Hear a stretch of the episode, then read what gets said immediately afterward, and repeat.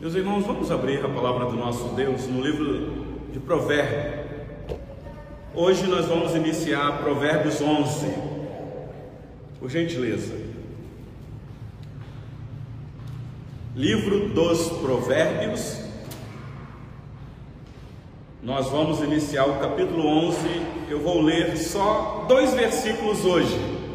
O assunto, como tem sido tratado aqui, de extrema importância e hoje não será diferente, especialmente pelo espírito da época que nós estamos vivendo. Está chegando aí um momento de eleição, muitos políticos atrás de uma reeleição, outros querendo se eleger, e nós vamos falar um pouquinho sobre ética e sobre moral, tanto na vida da igreja quanto na vida aí da sociedade. Então, por gentileza, acompanhe aí a leitura. Provérbios 11, versículo 1 e 2.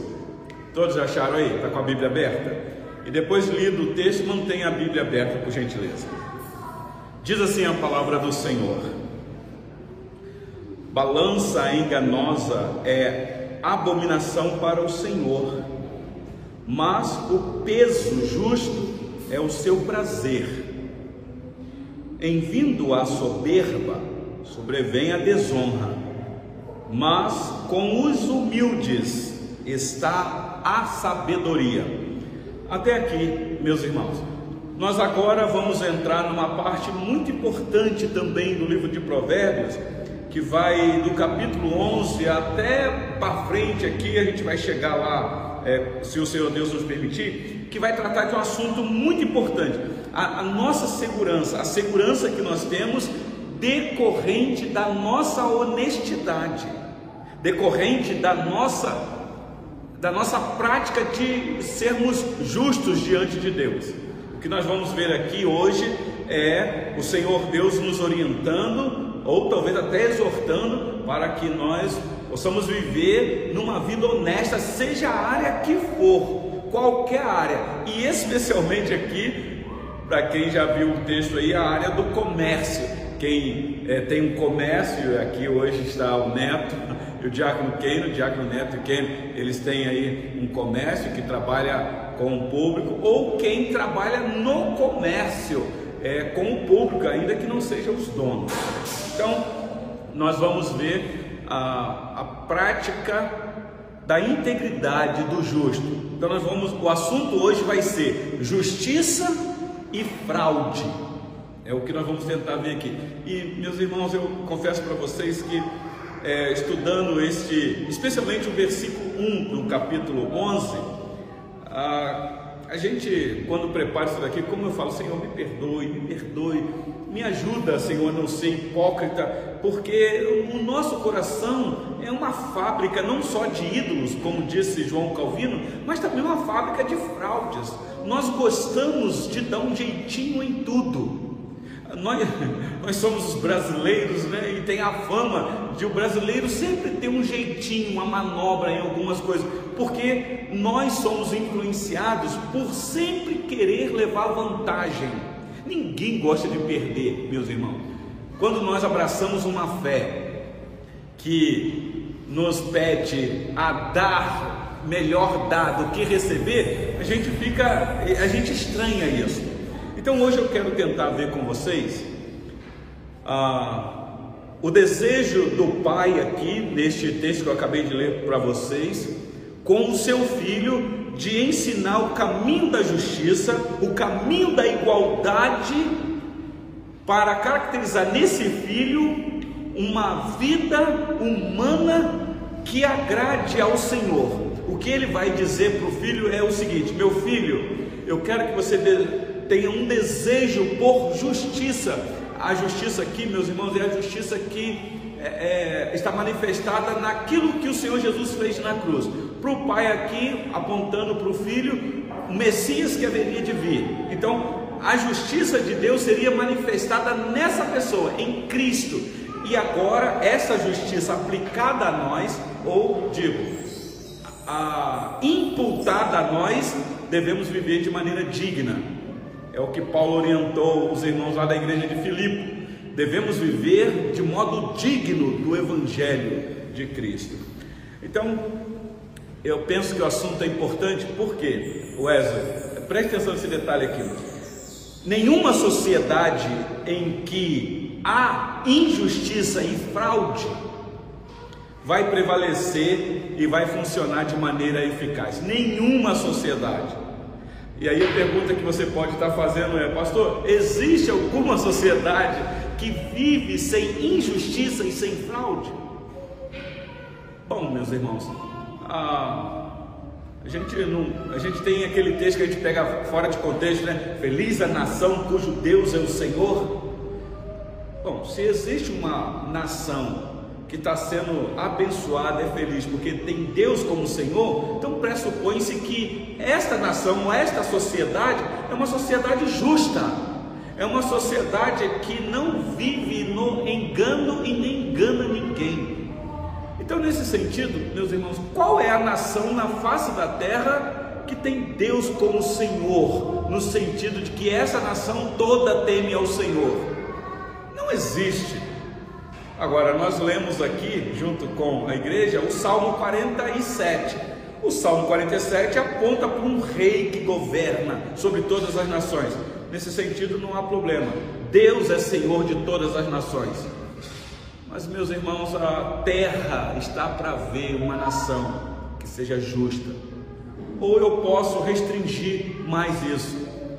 O mundo está para ver uma igreja que aplique na sua vida essa ação de ser justa e sem viver o engano enganar quem quer que seja.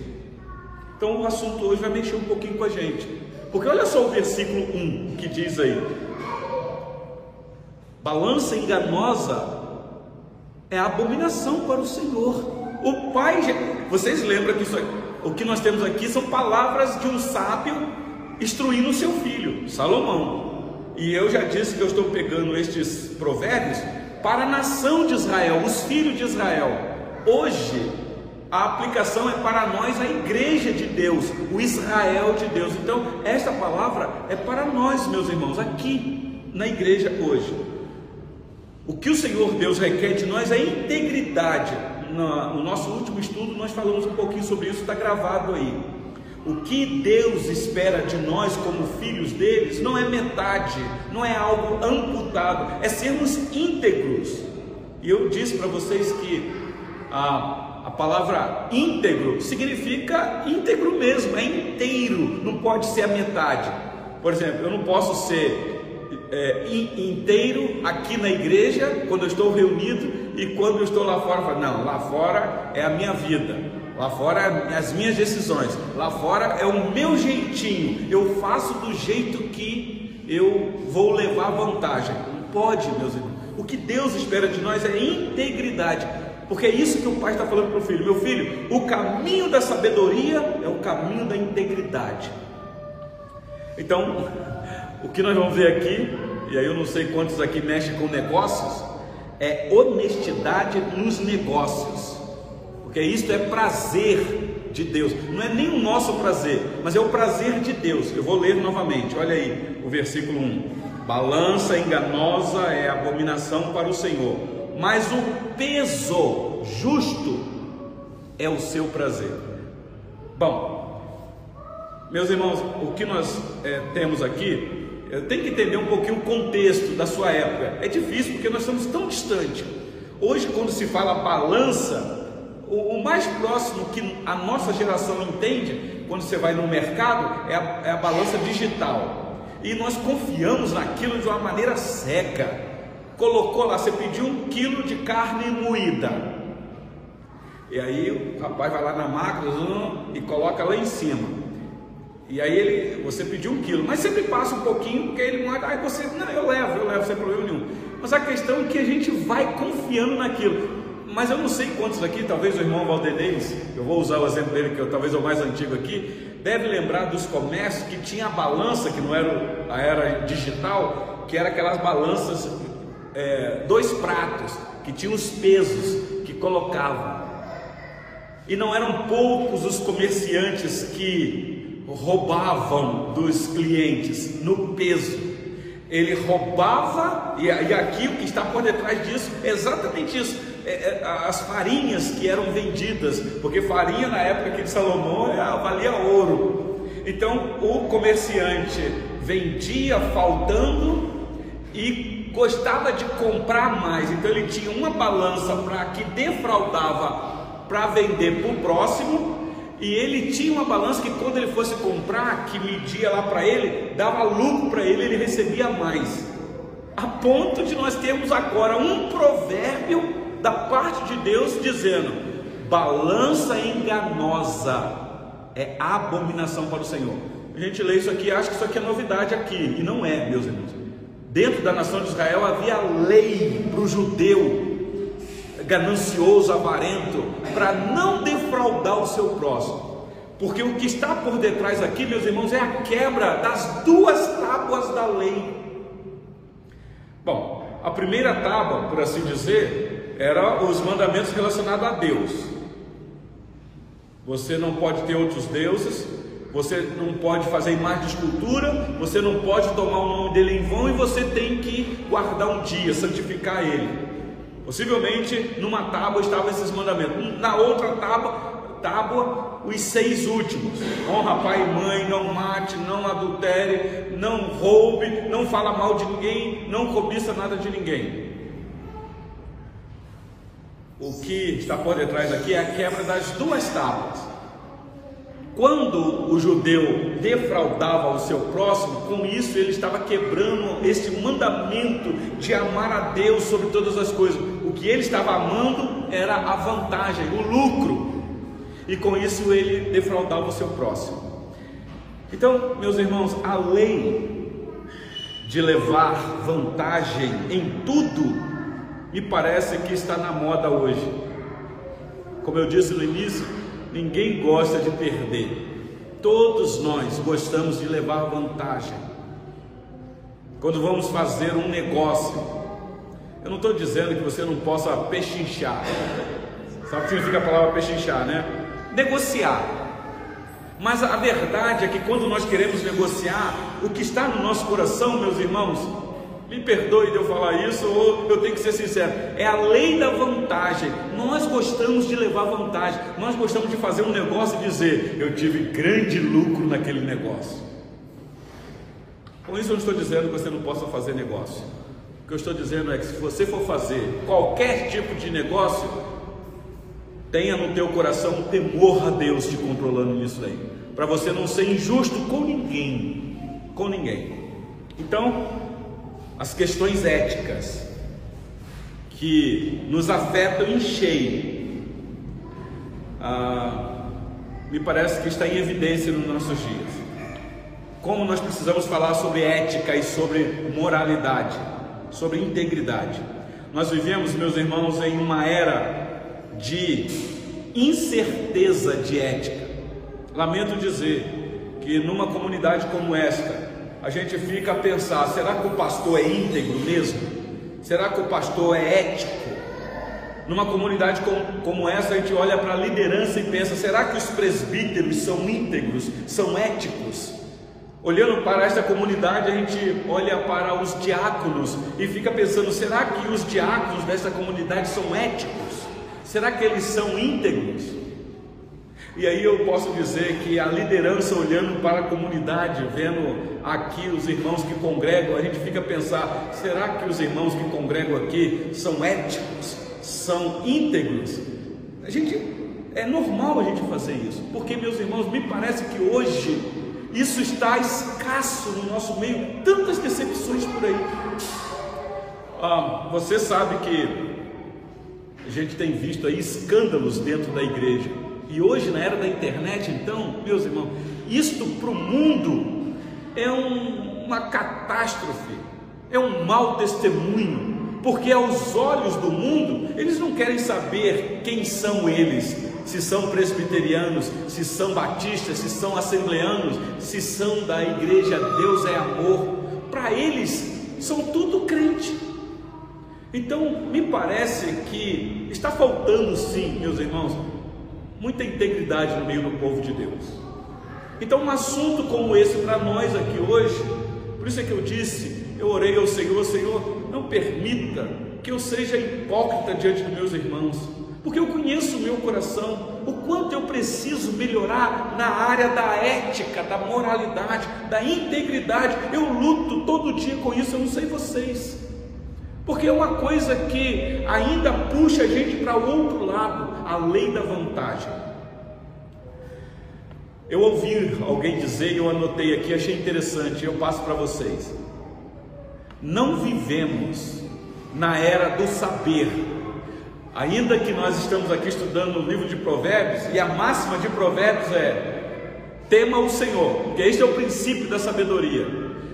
Mas alguém disse que nós não vivemos na era do saber, mas sim na era do não saber o que fazer. Eu achei isso interessante demais. Quem falou isso foi um filósofo. E me parece, meus irmãos, que este é o drama nosso, querendo viver a integridade diante de Deus. Às vezes nós não sabemos o que fazer e como fazer. A, a sabedoria convencional ou natural mostra-se claramente inadequada para resolver os problemas existentes na nossa sociedade. Por exemplo, estamos na era da política. Como se discute política ambiental? Um dá opinião, o outro dá outro, e a, a discussão vai longe a discussão tecnológica, ainda que o avanço tecnológico está aí, nós estamos vendo isso. Mas a sabedoria humana parece, meus irmãos, ser inadequada. A discussão política, então, nem se fala. Às vezes nós tentamos discutir política e não sabemos, e aí o pastor tem que se esmerar em buscar conhecimento para orientar a igreja nesta época que estamos vivendo. Qual é o papel do cristão na política? Qual o nosso envolvimento nisso tudo? Porque muitas vezes não sabemos o que fazer. E sem falar de economia e da nossa sociedade ou da nossa vida social. Uma coisa eu sei, meus irmãos, presta atenção nesse detalhe aqui. Somente em Deus somos convencidos, somente nele, a andar fora do caminho da injustiça e da fraude. Somente em Deus somos convencidos. Se Ele não nos convencer, o nosso caminho será o caminho da injustiça, será o caminho da fraude, será o caminho do engano. Creio que somente em Deus somos levados ou desafiados a viver a sabedoria verdadeira somente nele. Não tem outro caminho a buscar, meus irmãos. Então, nesse mundo, nós devemos buscar essa sabedoria para vivermos íntegro diante do Senhor, porque somente diante dele. Então, vamos agora para o nosso texto. Dito isso, como eu disse para vocês, somente em Deus somos levados a, a perder, meus irmãos, em vez de ganhar. Só em Deus Humanamente falando, quando perdemos, outros chamam a gente de bobo. Você é bobão? Você deixa os outros passar por cima de você? Humanamente é isso mesmo. As pessoas gostam de fazer isso. Mas diante de Deus, meus irmãos, ninguém perde. Ninguém, ninguém.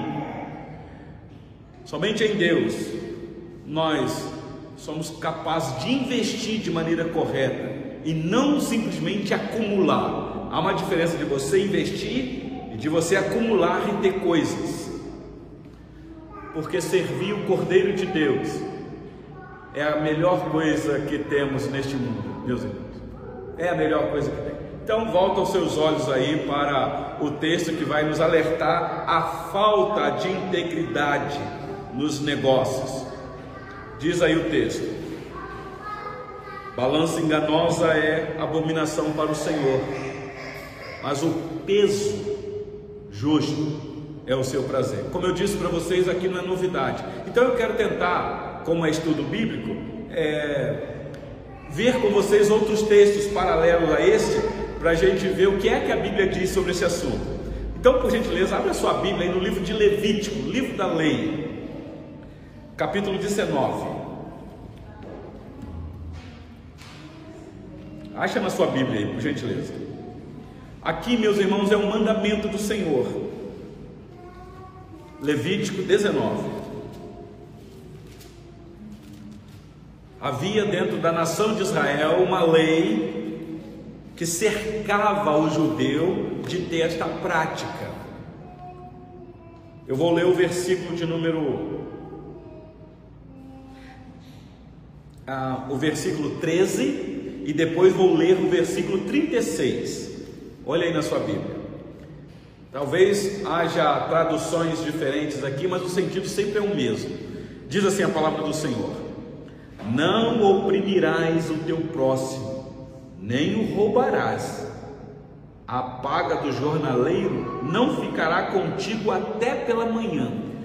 A lei aqui, é, é, a carga, a, a o horário de carga trabalhista aqui no Antigo Testamento, no Antigo Oriente, é diferente do nosso. No nosso aqui também é assim, tem gente que trabalha e ganha por dia. O jornaleiro aqui não é quem vende jornal, é, ele trabalhava uma jornada, então tinha um horário de serviço. E ele recebia por aquele horário que ele trabalhava. Mas o que é que o patrão fazia?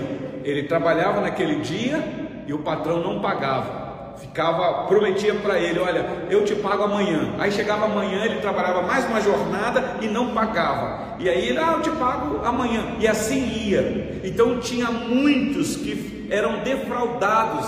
E quando o patrão ia para acertar com o trabalhador, o patrão defraudava o trabalhador, roubava ele. Deus, sabendo disso, determina, meus irmãos, uma lei dentro da nação de Israel dizendo: olha, se você tiver um negócio e colocar alguém para trabalhar lá, que for uma jornada de trabalho, está aí dito no versículo 13: você não vai oprimir ele, trabalhar sob pressão, e nem vai roubar ele, você vai ser justo com ele, vai ser íntegro com ele. E quando você for acertar com ele, não deixa passar para o outro dia. Uma lei dentro da nação. Mas, meus irmãos, como o judeu quebrava essa lei aqui? O judeu muquirana que queria se valer em cima do trabalho da pessoa, do trabalho escravo e por aí vai. Mas olha o versículo de número 36, por gentileza. Levítico 19, versículo 36. Aliás, deixa eu ler o 35 e 36. Não cometereis injustiça no juízo, nem na vara, nem no peso, nem na medida. Balanças justas, pesos justos, efa justo e justo win tereis eu sou o Senhor, vosso Deus, que vos tirei da terra do Egito. Então aqui era o comerciante que quando fosse vender, ele teria que ser justo. Quando ele fosse vender uma farinha, por exemplo, então ele não poderia enganar. E quando ele fosse comprar de quem quer que seja, ele também teria que ser justo. Comprar e pagar aquilo que ele comprou, não querer levar vantagem. É, é um mandamento. Isso aqui é um mandamento mesmo. Por isso o pai, lá em Provérbios, diz: Meu filho, nós somos de um povo de integridade. Eu sei o que está no teu coração, meu filho. O que está no teu coração é o que está no coração do papai também. O papai também luta com isso todo dia. Nós não podemos querer levar vantagem sobre o próximo, porque existe uma lei, meu filho, que a balança enganosa é abominação diante do Senhor. Mas se você for justo, íntegro, isso alegra o coração do Senhor, por assim dizer. Mas olha comigo ainda na repetição da lei, Deuteronômio 25. Abre aí por gentileza.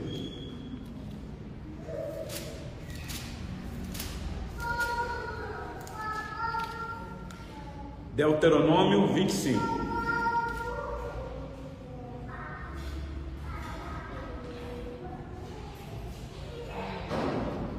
Todos acharam aí? Eu vou ler o versículo 13 a 16. Deuteronômio 25, 13 a 16. Na tua bolsa não terás pesos diversos, um grande e um pequeno, Na tua casa não terás duas sortes de efa, um grande e um pequeno. Terás peso integral e justo, efa integral e justo, para que se prolongue os teus dias na terra que te dá o Senhor teu Deus, porque é abominação ao Senhor teu Deus todo aquele que pratica tal injustiça. Então você agora começa a prestar atenção que o que Salomão está falando para o filho dele não é coisa nova, apenas ele está trazendo à memória do filho dele o que a lei diz. Meu filho, nós não podemos ter um negócio escuso, querer é, se valer da nossa riqueza em cima do próximo, fraudando, defraudando e por aí vai. Volta então para Provérbios, por gentileza. É, provérbios 20, 20. O sábio continua. Na verdade, se você ler todo o provérbio, você vai ver que tem essa tônica do pai instruir o filho no caminho que se deve andar, o caminho da verdade, da integridade, do que é correto. É um pai amoroso que quer ver o filho também tendo práticas amorosas diante de Deus. Olha o capítulo 20, versículo 10 diz assim: Você já viu esse, você talvez já cansou de falar isso aqui, ó. Provérbios 20, 10. Dois pesos e duas medidas, uns e outras são abomináveis ao Senhor. Você já viu quando a pessoa, você vai corrigir a pessoa e fala assim: Ah, mas você está usando de dois pesos e duas medidas. De onde vem isso? É, é dessa lei de querer, de querer levar vantagem. Meus irmãos, nós estamos vivendo uma sociedade assim, nós temos dificuldade de ser justo. E aí, meu irmão Alisson, eu fico pensando nesse mundo político no Brasil, tantos cristãos que se dizem íntegro e querem entrar para a política para fazer a diferença. Eu não sou contra o cristão entrar na política, eu até influencio.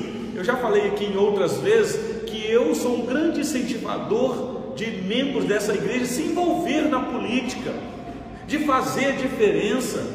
Se você não quiser se envolver na política, se envolva pelo menos lá na associação de, de moradores, lá no seu bairro, lá no seu condomínio. E faça diferença. E faça diferença. Mas olha só o que o, o sábio diz aqui. Ah, você ainda está em Provérbios 20? Então, dois pesos e duas medidas. Olha agora o versículo 23 de Provérbios 20. Olha aí.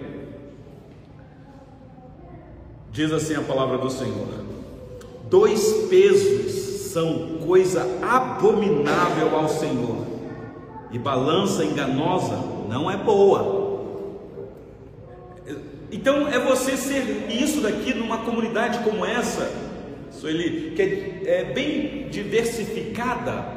Por exemplo, nós temos pessoas nesta comunidade de várias classes sociais. Gente que é, é bem financeiramente, gente que tem dificuldade financeiramente. Então há, há, esse aparente desequilíbrio. Mas na igreja todos nós somos iguais. Pensa, meus irmãos, no trato um para com o outro. Como que nós devemos fazer? Nós não podemos usar de dois pesos e duas medidas com um agir de uma maneira e com outro de outra maneira. o, problema é que nós somos assim. Por exemplo, não sei quantos aqui já trabalharam em comércio. Tem pessoas que falam assim: não, com fulano de tal eu sou rígido. Agora, com fulano de tal é meu amigo. Você está usando de dois pesos e duas medidas. Você não pode usar desses artifícios artefatos, por assim dizer, que destrói primeiro a lei do Senhor, mas ainda mais a Provérbio 16. Olha aí comigo. Provérbio 16, versículo 11.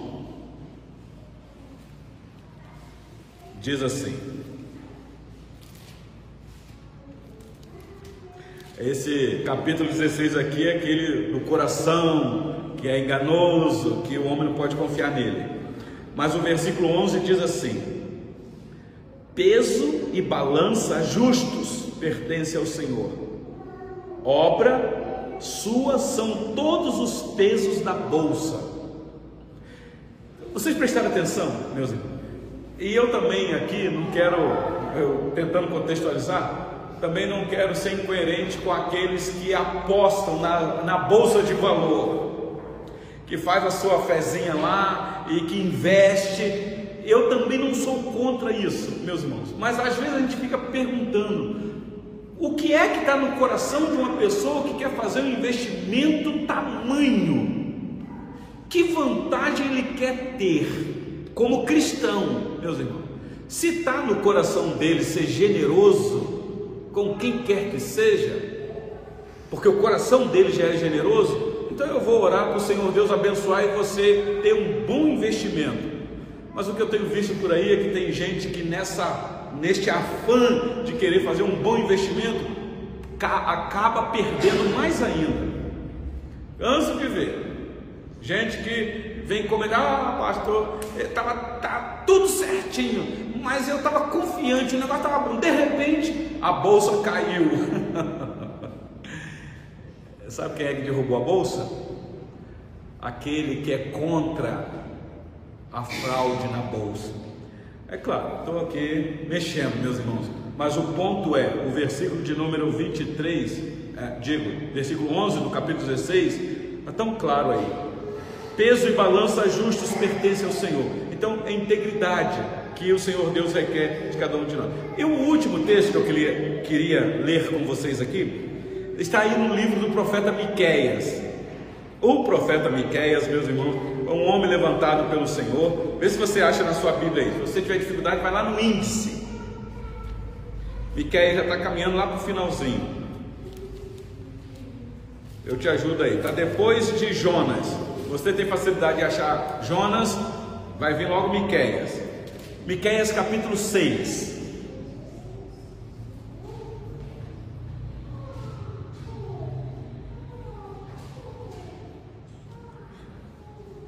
Acompanhe a leitura desse texto, a partir do versículo 9. Eu vou ler até o 12 só.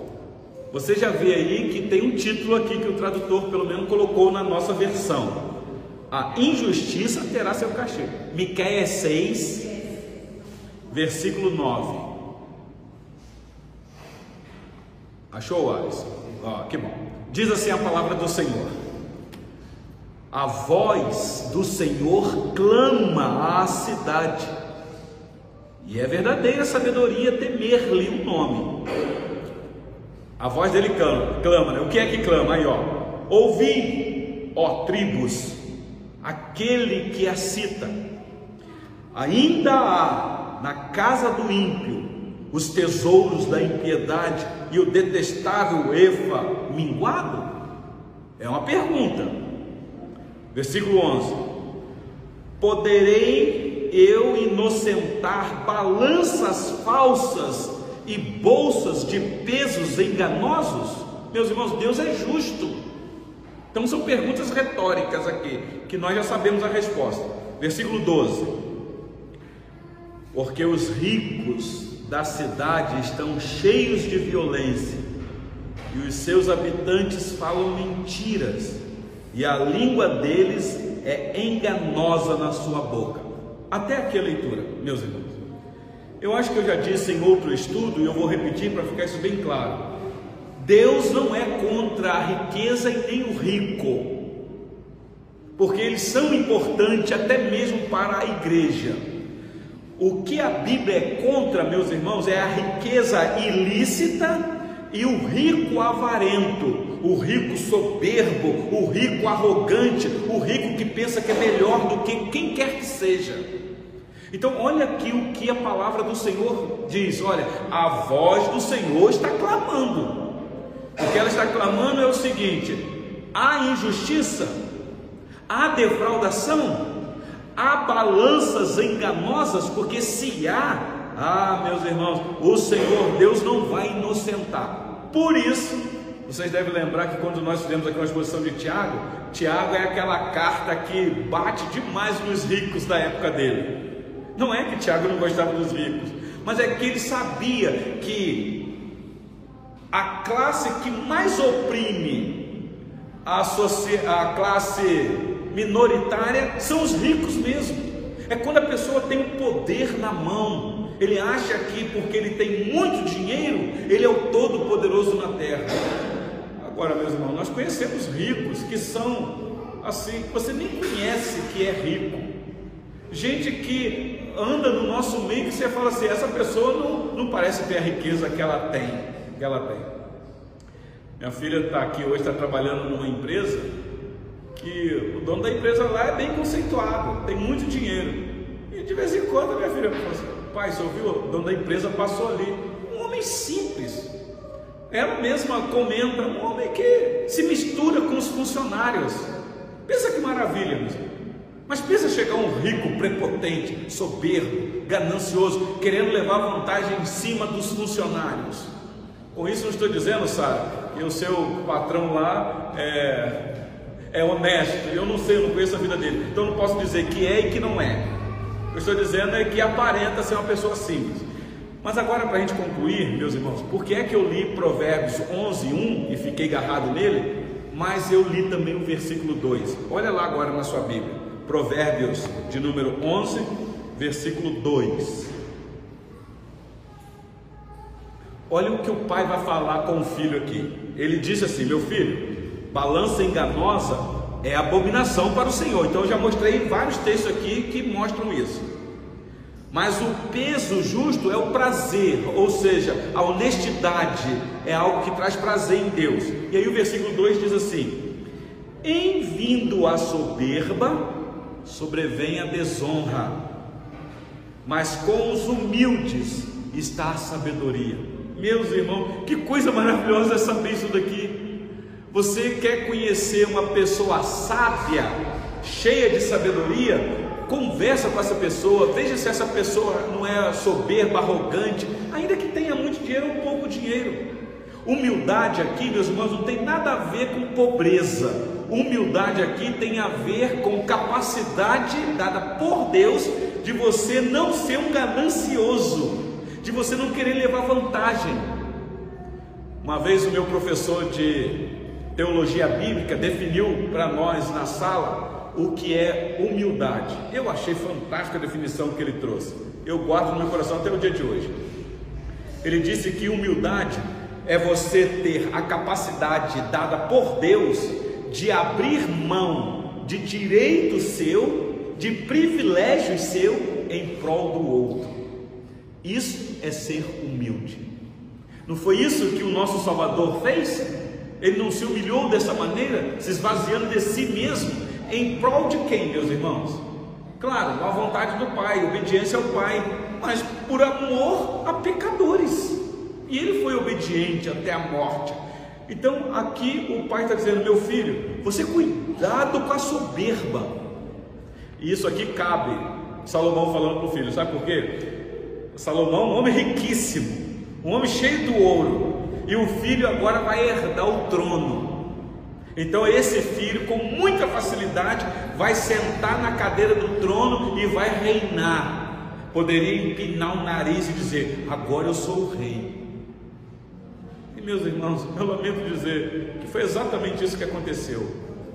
Se eu for pegar aqui Roboão, o que substituiu Salomão, nós sabemos o que é que aconteceu com o reinado de Roboão. Como que a soberba subiu, meus irmãos.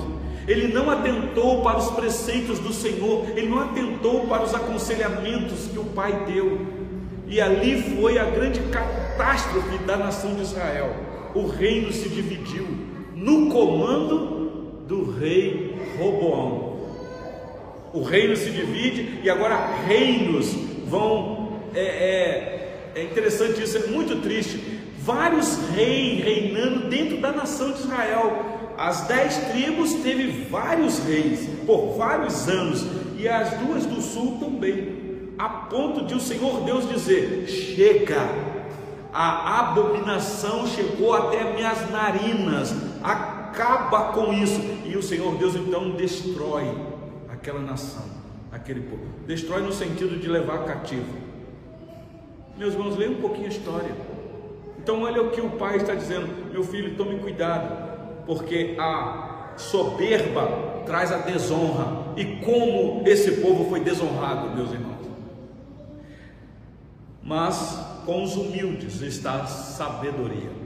Então, os judeus sofreram demais, até que veio um judeu, e aqui está a nossa aplicação, humilde, nele residiram toda a plenitude da divindade, todos os tesouros da sabedoria estão ocultos, nele então agora, meus irmãos, a aplicação para nós é muito mais ampla. Nós temos agora o filho do Rei dos Reis que veio a este mundo humilde e dizendo para nós, meus irmãos, que Ele é o caminho, a verdade e a vida, que nele nós temos vida e vida em abundância, nele nós temos paz, nele nós temos a riqueza verdadeira vindo do céu. Então, meus irmãos, qual é a aplicação ou as aplicações para nós aqui nesta noite? Estudo de quarta-feira. Tão simples para nós. Você pode estar pensando pastor, não, eu não. Eu ralo demais lá para receber meu salário no mês e eu acho que eu até sou defraudado. É, então ore ao Senhor. Mas cuidado quando você for mexer com, as, com os negócios da vida. Seja o mais simples. Seja o mais simples. Ah, eu, eu, eu, não gosto de contar exemplo aqui, porque eu não sou modelo para ninguém nesse sentido. Mas minha esposa está aqui, a Sueli, e a gente procura tentar, meus irmãos, viver em integridade. Aí a Sueli é muito zelosa quando ela vai fazer compra no supermercado. As mulheres são, né? homem não. E, e a Sueli compra, e aí ela vem no carro conferindo tintim por tintim que comprou. Eu acho que a maioria das esposas fazem isso. Eu não, eu só dou uma olhada lá mais ou menos, comprei, tá certo. Aí nós fomos num sacolão, comprou um montão de frutas, e chegou um montão, no jeito de falar, tá? As necessárias. Chegou em casa, a Sueli falou assim: amor, essas, acho que era manga, você lembra disso? Essa manga aqui, eu vi lá um preço, até tá aqui, mas aqui tá bem inferior. Não foi isso que tá lá, não sei se você lembra disso. Foi no BH. Aí, eu falei propaganda no supermercado. Eu falei, Sueli, então essa manga não é nossa. Essa manga é do dono que está lá, é uma empresa. Ainda que eu e você estamos aqui, ninguém vai saber de nada, nem a pessoa lá. Depois que, se, se for fazer alguma conferência, falei assim: não, senhor, a gente tem que devolver. E estava lotado lá, tivemos que enfrentar a fila, levamos lá, conversamos com o gerente. A, a, a, não sei se foi o gerente, a menina do caixa, não ficou olhando assim para mim. Deve ter pensado assim: que homem bobo voltou para devolver as mangas. Por que, que não levou essas mangas? Manga, né? Qual é a diferença? Manga. Mas não era nosso, meus irmãos, não era nosso. A gente ia se apropriar de algo que não era nossa. E eu sei pelas Escrituras que se eu me apropriar daquilo que não é meu, há uma abominação. Meus irmãos, se isso nortear a nossa vida, ah, se Deus aqui levantar uma meia dúzia assim para se envolver com a política, com esta visão, de entrar neste mundo com uma visão correta de mundo, por causa da fé cristã e de não querer levar vantagem, ainda que alguém ofereça. Ah, estamos aí na época da eleição. Como eu já fui assediado. Sueli sabe disso. Pastor, o senhor está precisando acabar o segundo piso da igreja, né, pastor? O senhor ainda não colocou as janelas lá? Quanto custa cada janela? 15 mil cada uma. Nós temos, acho que são. Quantas janelas lá de água? Dá, acho que seis cada lado, 12 janelas, 15 mil cada uma. Você acha que isso é problema, meus irmãos? Se eu quisesse, para colocar janela na nossa igreja? É só dizer para o fulano: olha, lá nós temos 130 membros. Está dando para vocês entenderem, meus irmãos? Nós estamos na época da política aí que a gente vê ou vê ou ouve pastores envolvendo a igreja nesse negócio, trazendo política e dando púlpito para político falar. Meus irmãos, a igreja tem que abençoar os políticos, aqueles que estão envolvidos nisso. A igreja não precisa de nada disso. A igreja precisa daquele que é o Rei dos Reis. Claro, eu tenho que ser sincero, claro que precisa. Os políticos entram lá, vai legislar, precisamos, mas vocês sabem do que eu estou dizendo. Meus irmãos, quem dirige a igreja é o Espírito Santo. Então, quem sabe você que está aqui nessa noite, eu não sei qual é o grau de envolvimento que você tem nesta área. Não sei. A pessoa a gente tem aqui da nossa comunidade alguém que vai ser secretário de saúde da nossa cidade, vai ser um ministro. Já tivemos a nossa denominação ministro que deu alguns problemas aí.